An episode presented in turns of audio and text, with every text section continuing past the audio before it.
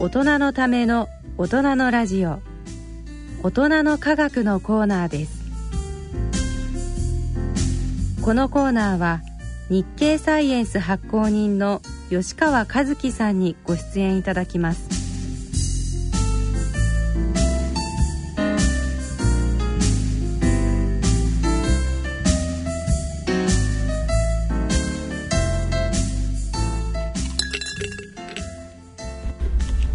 いかがでしょうか？慶應義塾大学4年鈴田春奈です。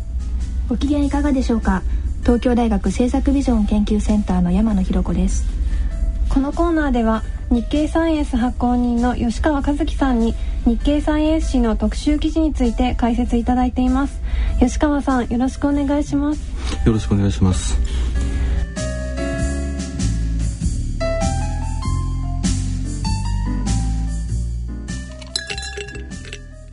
さて9月25日発売の日経サイエンス11月号の特集記事のタイトルは「眠りと夢」ということですが今回の特集記事の内容につきまして解説いただけますか？はいえー、っとそうですね。あのまあえー、眠りと夢についてのあの、はい、えー、特集なんですけども、うん、えまあのえー、と3つ記事があのありまして、はい、えー、と最初の1つがあの眠りとその記憶の関係について、うんの記事なんですね。それで、まあ、よくあの睡眠というものがあの、えっと、記憶を定着させる働きをするということを言いますよね。まあ、眠ってる間にあの昼間にのご経験なんか学習したことなんかを、まあ、整理するとかですね、えー、それでまあじゃああの眠ってる時に実際にまあその脳の中で、えー、記憶というものがどのように処理をされて定着をしているのかということについての、まあ、新しい説というのがありまして、まあ、この記事はそれについてあの紹介したんですよね。それであのえー、とこれまでの考え方っていうのは、まあ、その昼間はもちろんそうなんですけどもその、はい、えー、と目覚めてる時はその、まあ、ニューロンっていうあの、うん、えー、神経細胞ですね、うん、それがまあお互いのその結合をあの強めることによって、まあ、記憶というものが、うん、あの形成されると。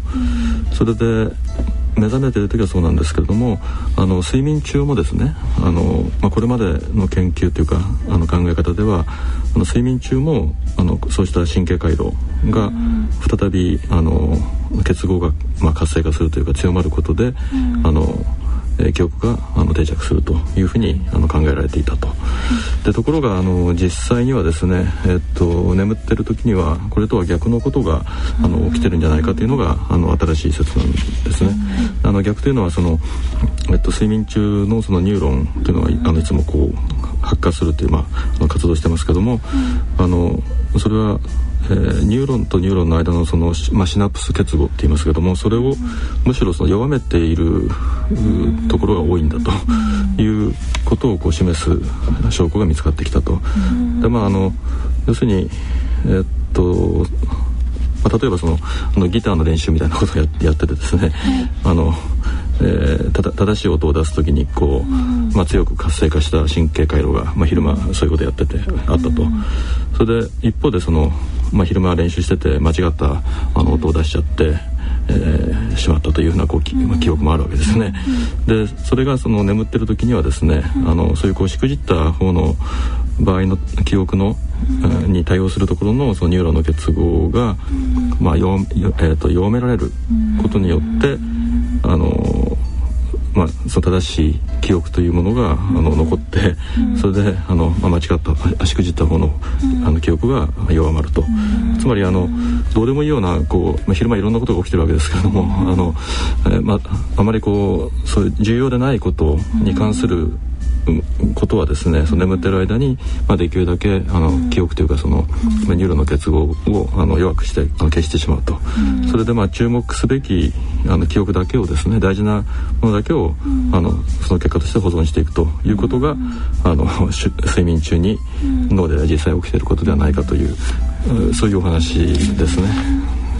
面白い考え方ですよね。普通はあのなんか記憶しようと思うとよく反復練習するじゃないですか。で強く記憶しようと思うわけですけどこれは逆でその、まあ、ノイズを減らすような感じなんでしょうか。余計な情報を抜いていくという感じなんですかね。そうですね、ですからまああの考え方によっては、まあえーとまあ、頑張ってあの、えーと、いろんなものを覚えるのもいいけども、まあその眠ってですね 余計なものをあの消すというふうな、ね、学習法というのもあの実は有効ではないかと あのいうことかもしれないですね。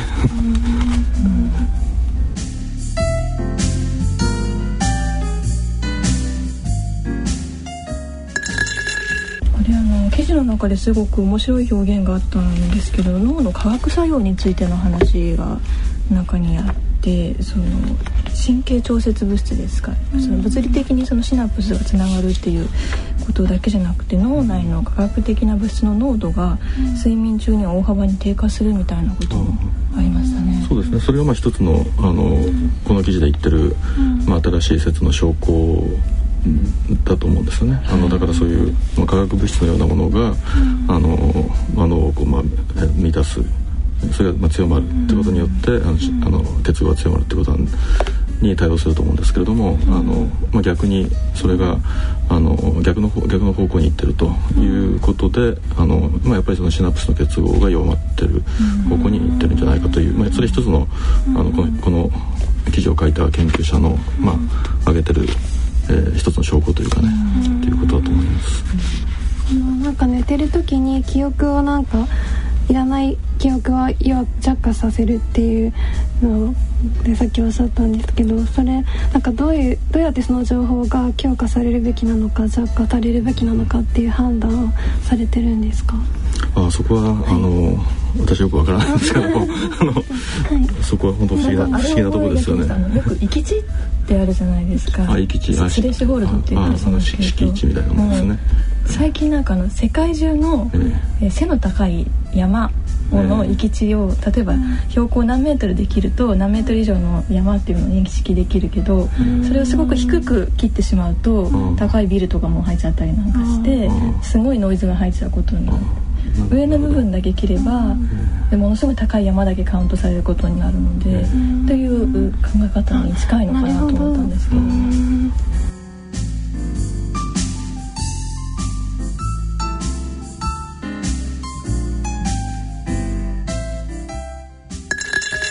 あの最初の記事はそういう、えーまあ、眠りと記憶についてなんですけども、まあ、残りの2つは、えっと、夢に関する記事なんですね。で1つはあの夢が教える発想という記事でもう一つはあの明晰夢の紅葉というあの、えー、タイトルですね。あの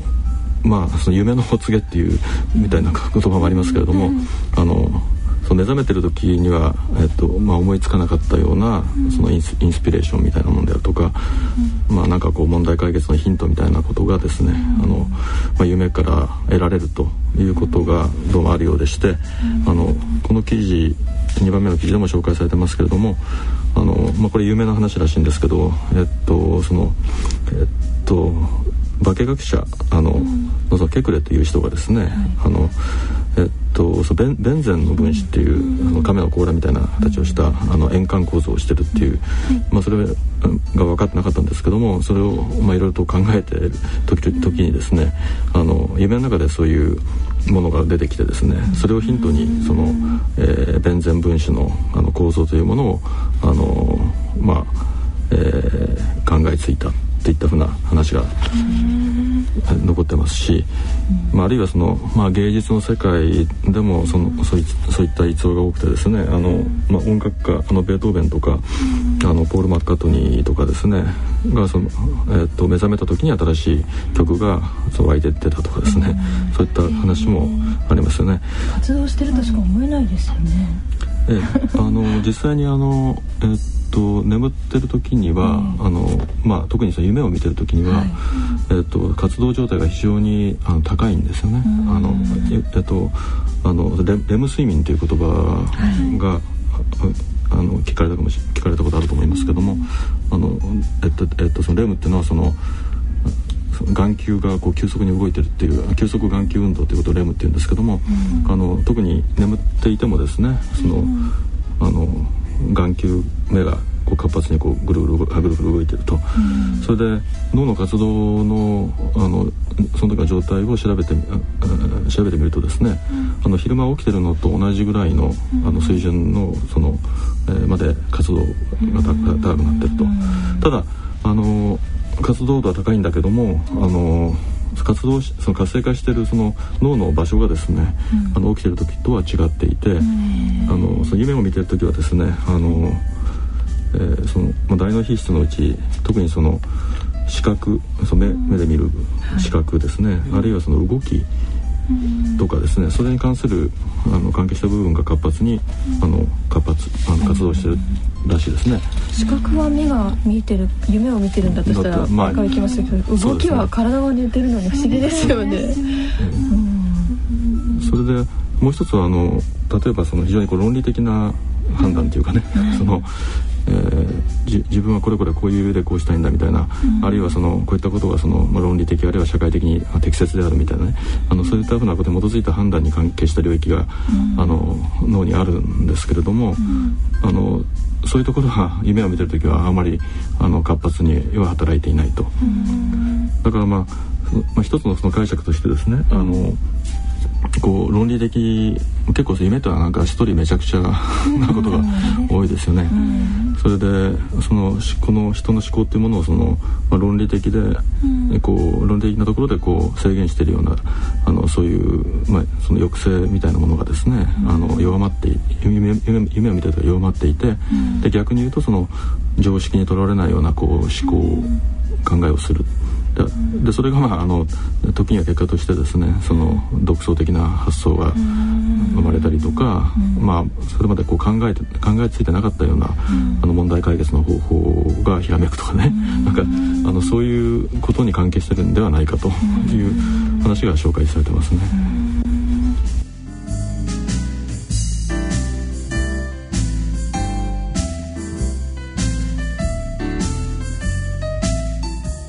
よくあのね心理学ではフロイトの夢分析とかすごく有名ですけど、うん、なんかその夢を見るとこういう意味があるんじゃないかとか、うん、そういう解釈ある一つの解釈じゃなくてもっと可能性のある世界が広がってるということですそうですね。あのこの記事によるとそのフロイトの解釈というのはまあちょっと古いんだみたいな。ちょっとそんな書き方ですね。話があの、えー、えーと書いてますけどね。あのまあそれよりももうちょっとこう実際にこの、まあ、脳の今脳科学はかなり発達してあの進展してきててあのど今言いましたようにその夢を見てる時にどういうところが働いてるのかみたいなことから考えていくと、あのそういうその夢の時夢を見てる時のその考えのパターンといいますかですね。それにつながるようなことがだんだんちょっと分かってきているという話だと思いますね。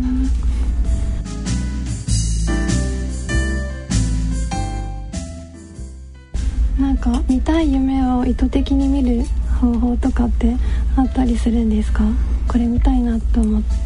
ああのそれがその次にあの3番目の記事に出てくる、えー、話と関係するんですけど、はい、えっとあの明晰夢っていうあの、うん、明晰というのは頭脳明晰の明晰ですけど、はい、明晰夢というその、まあ、特別なタイプの夢についての記事なんですね。あの、まあ、明晰夢っていうのはその今自分が今夢を見てるってことを自分で認識をし、うん、あの場合によってはその夢の展開ですね。ストーリーの展開を、うん、自分でコントロールができるような、うん、そういう非常に特殊な夢のことを言うんですけども、まああのこの夢見る頻度ってあまり多くないんですけれどもあの、えっとそうですね。あの訓練によってですね。訓練できるんですね。よってあのその面積も、えー、見る回数を増やすことができるといったあのささっきのお話だとそのあの山野さんは明晰明晰明晰もす。ごい。いやそれを明晰夢っていうよく言うのだということを初めてこの記事で知ったんですけど。自分で夢をコントロールよくするんですね。ちっちゃい頃怖い夢をたくさん見たので、うん、怖いエンディングになるのを避けるために、うん、あえてそのくだらないことを くだらない人物を登場させたりとかですね、変なキャラクターを登場させたりとかして、うん、なんとなく丸く収めようとするということをよくそれは全然訓練せずに自然にできてたんですか？なん。ていうか諸生術っていうかですね、あのつか追っかけられる夢なんですよ怖い夢は。だから捕まるのが嫌だから、その変な人登場させると、はい、あでも私もなんかよく宇宙人に追いかけられるよ。うなそう私もよく追いかけられるんですよ、うん、っていうのがあるんですけどすごいいいなでもそのえっと訓練をして面積も見るという、まあアメリカなんかではそういうあのえー、訓練セミナーみたいなのが、えー、あるあるらしくて、あの面積も、まあ、いかに上手に見るか、でそれは目的はですねあのさっきおっしゃったようなあのこう心理的なこう不安な状態、うん、あのあの不安障害ってありますけども、うん、あるいはそのまさしくその、えっと、悪夢ばかり見ちゃうとかですね、うん、あのそういうこれも一つの障害だと思いますけども、そういったその症状をこう和ら和らげるための,、あのまあ、セラピーというかですね、そういう方法としてその明晰夢というのがあの注目されているというお話ですね。なんか運動選手も明晰夢を利用しているとか書いてありましたね。なんか。ええ、だから夢では、まあ、自分仮にこういろんなことをコントロールできる夢だとすると、自分がこういう動きをしたいとか、はい、なんかそういうのがあの、まあ、自由自在っていうかね、はい、できるので、うん、まあその運動選手の、まあ、イメージトレーニングをするのにもなんか使使えるんだというあの話らしいですけども、あの実際それであのトレーニング効果を高めてといった話が紹介されてますね。なんかここに面積夢を見るためにはっていう方法も書いてありますね。なんか結構誰でもできそうな感じですよね。ねこれやってみたらできるかな。寝る前に結構強く考えたりすることが大事みたいな。そうですね。事例にしてもあれですねあのここに書いてあるのは難解なパズルなどのリズムの問題よりも比喩を考えつくといった創造的な営みに有効のようだなんかやっぱりクリエイティブなものに関わってるんですかね、うそうですね。あのなんかこう発想全く別の発想で何かこう、うん、あの思いつくとかね、うん、なんかそれに近いんじゃないですかね。うん。なんか私も受験生の頃なんですけどよく数学の体積の問題を夢の中でよく解いてた記憶があってなんか全然解けなかったんですけどやっぱなんかそういう問題を解いて解決するのにも役立ったりするんですか、ね、自分が夢の中で問題集を解いてる感じですか、そうですね。それで問題もはっきりなんか頭の中に出て、うん、もうすごいなんか頭を使ってる記憶はあるんですけど、うん。答えとか全然覚えれたのかだから昼間なんかその、うん、えっと考えててそうです、ね、答えが出なかったようなことが夢の中に問題が出てきてそれを一生懸命解くというようなですかね。はいこの他にも、えー、今月号は「ものづくり革命 3D 印刷」など面白そうな記事がたくさん掲載されていますので是非ご家庭で読んでみてください。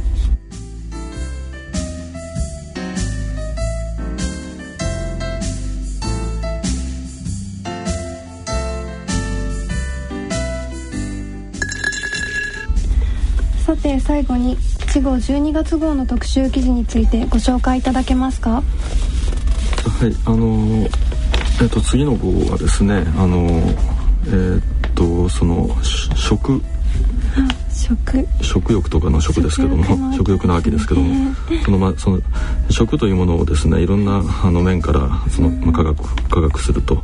いう特集を考えてます。それであのまあいくつか、えっと、面白そうなタイトルを挙げますとですね、えっと例えば食食欲の暴走ってなって、えなぜ食べるのをやめられないのか。でまあこれはまあ、いわゆるその過食ですよねこれはあのななんで過食になるのかっていう話なんですけども、まあ、ここで紹介してるのはその一種の依存症のようなものであって、あのまあ、食物が、まあ、脳の報酬系を刺激することによる、まあ、一種の依存症であることが分かってきたとかですね、あのまあ、あるいは別の記事ですけどもそのえっとあのどっちで太るの？どっちで太る？炭水化物かカロリーかっていうのが、えー、最近あの炭水化物ダイエットという最近でもないですけど、ね、よくありますけども話題になってますけども、うん、まあ肥満というものがそのカロリーの取りすぎが原因なのか、うん、それともあの炭水化物のような特定のあの食品が悪いのか、ということをその厳密にちょっと比べてみましょうとかですね、あのそういった話ですね、まあ、あるいは、まあ、間違いだらけのカロリーカロリー計算っていう、まあ、カロリー表示ありますけども実際にはかなりあの不正確な面があってですねまあ、調調理法によって調理法とかあるいはあのまあえー、っと体内にあるその腸内細菌とかですね、この状態によってその実実際のカロリーっていうのがあのかなりこう変動するというふうな話ですね。まああの今今の話はみんなダイエットに関係ない 話ばっかりかもしれませんけど、まああの食に関するいろんな話題を、えっと次号では満満載してあのお届けしたいと思います。はい、ありがとうございます。日経サイエンス12月号は10月25日発売となります。次回このコーナーの放送は11月2日の放送となります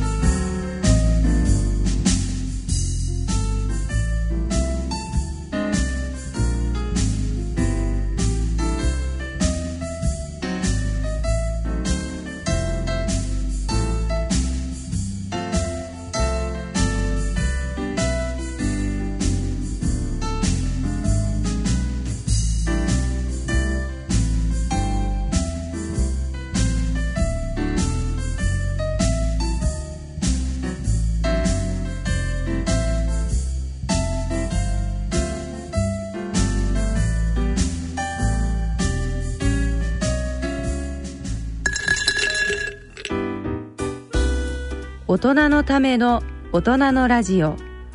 教育と犯罪のコーナーです。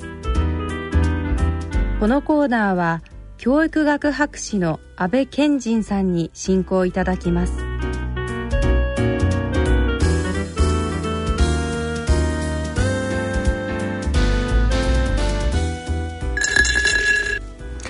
皆さんこんにちは。元気にしてますでしょうか？えー、国際化と、まあ、社会病理をですね研究しております安倍賢人です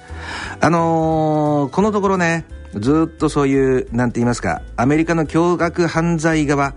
あの犯罪自身もしくはその犯罪者のことを中心に話してきたんですけども徐々にちょっとね方向を私の本当に、えー、なんて言いますかあ関心のある方向に、えー、流れを移していきたいなと。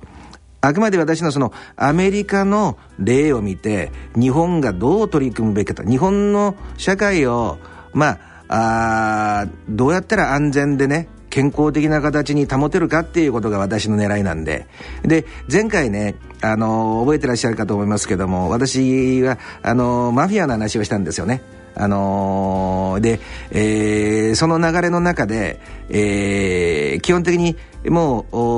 うギャングとかマフィアとかのグループに入っているというだけで、えー、まあ捕まって、えー、結果ありきの形のあの裁判が行われると。で、あの、私が言ったのはちょっと誤解され、あのー、していただきたくないんですけども、悪いことをやったのであればきちっと取り締まるべきだし、その起こした罪に、えー、まあ、あ見合うだけの厳しい刑を処すべきですけどもあくまでこのイメージだけが先行してきちっとしたあ正当なプロセスを通さないでっていうのはたとえ相手があのー、まあ確かに犯罪集団の人は悪いことやるんですけどね。ですけどもやっぱりその実際にやったのかやらないのかと一線を越えたのか越えないのかっていう確認は正正当に正しいやり方で確認していくべきだと。そうしないと社会が危険になってしまいますよってことを言ったの。でこれはねあの誤解してほしくないんですけどもよくあのおお日本の暴力団ですよねまあヤクザって言いますよねあれも必要人共同だから、えー、日本社会としてはねあのー、まあそれほど悪いことをしていないんであれば人権はちゃんと認めてあげるべきじゃないかっていう論議ってありますよねそれとは違うんですよね。私が、えー、言ってるのはね、もっと深いところにあって、あのー、まあ大人のラジオですから大人の話をちょっとさせていただきたいんですけどね。ずっと本当にもう、究極の凶悪犯罪を犯している人に会ったり、それを、その生い立ちを研究してますよね。結局何が原因なのかと。ものすごく簡単に言ったら、家庭内の問題としては、ネグレクトもしくは abuse 虐待ですね虐待もしくはネグレクトでネグレクトをした場合の成長した後に行う犯罪のパターンとabuse の場合の虐待の場合の犯罪犯罪のパターンっていうのは違ってきますけどまあ今日はそこは触れませんけども家庭の中ではネグレクトと虐待で社会的に一番大きなあ問題は何なんかっていうとねこれ初めて聞くことだと思うんですけどあの compartmentalization っていう言葉があるんですよね。言ってみたらこうある一つの何て言うかな。自分の関心のある自分が好きな領域を区切ってしまうっていうコンパートってあの元はね電車の客車のことをコン,、あのー、コンパートメント、まあ、コンパート。あの元はそこから来てるんですけども、えー、その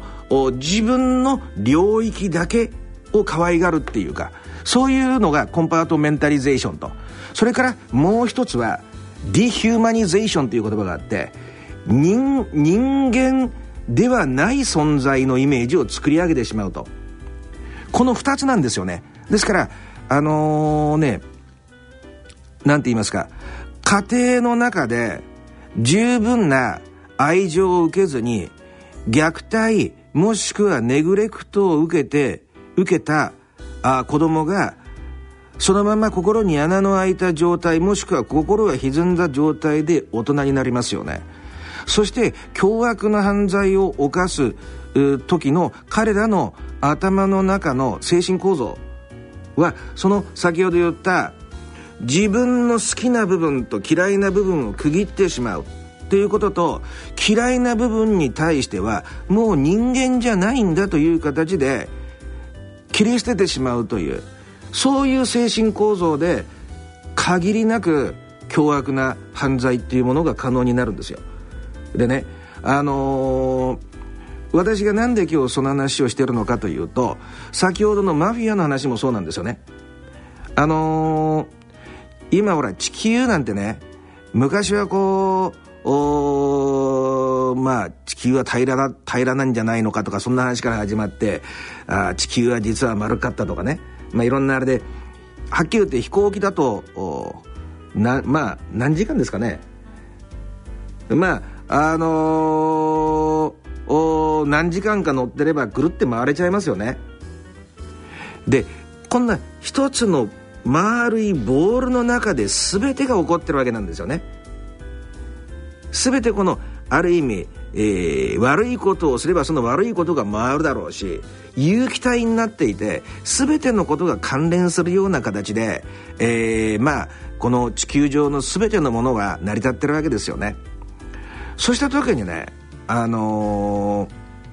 ここまで今経済がね国際化しちゃってあのー、犯罪もそうなんですけどもこの例えばトヨタとかね日産とか、それだけじゃなくていいですけど、あの、例えば、任天堂とか、もう国際企業っていうものが、もう、経済の主役になってきていることは明らかですよね。皆さんちょっと、えー、私生活の中でも若干そういう片鱗を感じてるからも分かりませんけどもこうそうしたものすごい巨大化した国際企業同士が世界レベルでしのぎを削ってるとそのためにあのー、利益を上げようとするがためにその企業の中ではものすごい大きなコストダウンを図っていくわけですよ。ですからその中で安全とかそうしたあ、えー、利害を減らしてしまうようなものは当然軽視されるし、えー、労働力も例えば日本の労働者を使うのよりも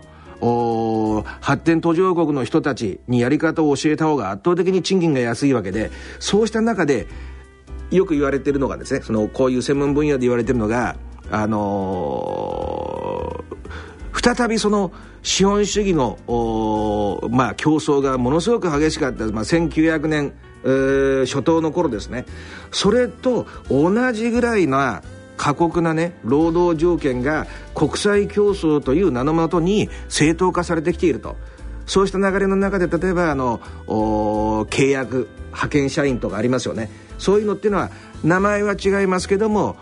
企業の側があの自分たちの負担を減らしてえー、いかに安い駒で、えーえー、まあ、労働を手に入れるかっていう手段なんだと。まあ、そこまではいいとしましょ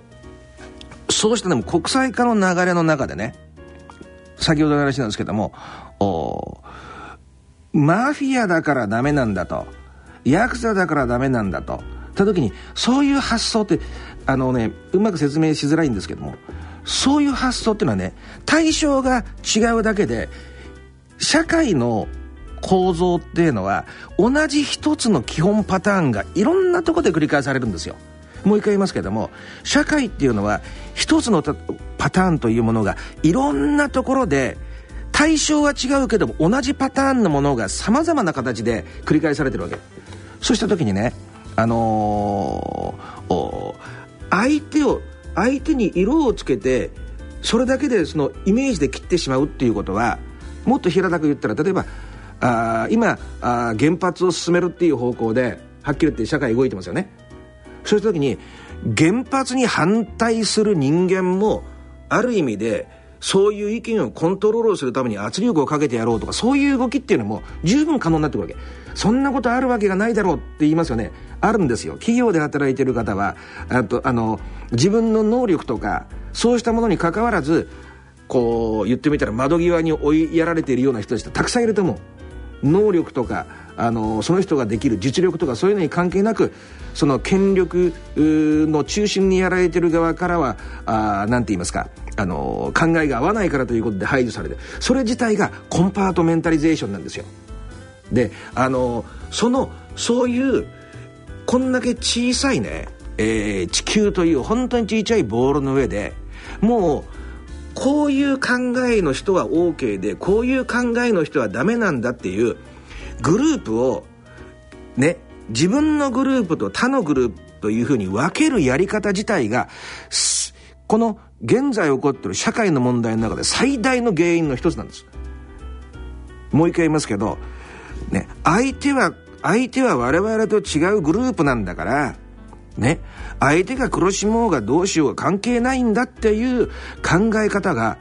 この国際化が進んできてる中で一番危険な考え方の一つなんです。でその最たるものが例えばあのー、アメリカとかで起きましたあの911ですよね。キリスト教 VS、まあ、イスラム教みたいなはっきり言ったらそういうことですよ。確かに実際に行っている人たちっていうのはあの個人的にものすごい、えー、厳しい、えー、あのなんて言いますかあの歪んだね。人格的に歪んだ生き方を育ち方をしてきている。ということは否定できないですよ。あのオサマ・ビン・ラディン氏とかももう亡くなりましたけども。ですけどもこのそういうえ赤組白組赤組白組っていうそうしたグループを分けて行うあのなんていうのかな。自分たちの味方だけはっていうことをやっていれば必ず相手が満たされない相手側はそれに対してね反旗を翻してくるわけでこの科学が進み武器とかも進みいろんな面で、えー、ここまでその技術とかも進んでしまった現在その考え方がものすごく危険な状況に来ているということなんですよ。まあ今回はねこのえー、コンパートメンタリゼーションとグローバリゼーションの第一部なんですけどもちょっとね皆さんの日頃の中で本当に、えー、こういう自分のグループ味方とあいつは自分の敵なんだっていうそういうイメージを意外と無意識のうちに持ってしまってる面がものすごく多いんじゃないかとそんなことをちょっとね、えー、次回の放送までに考えてみていただけるとありがたいなと思います。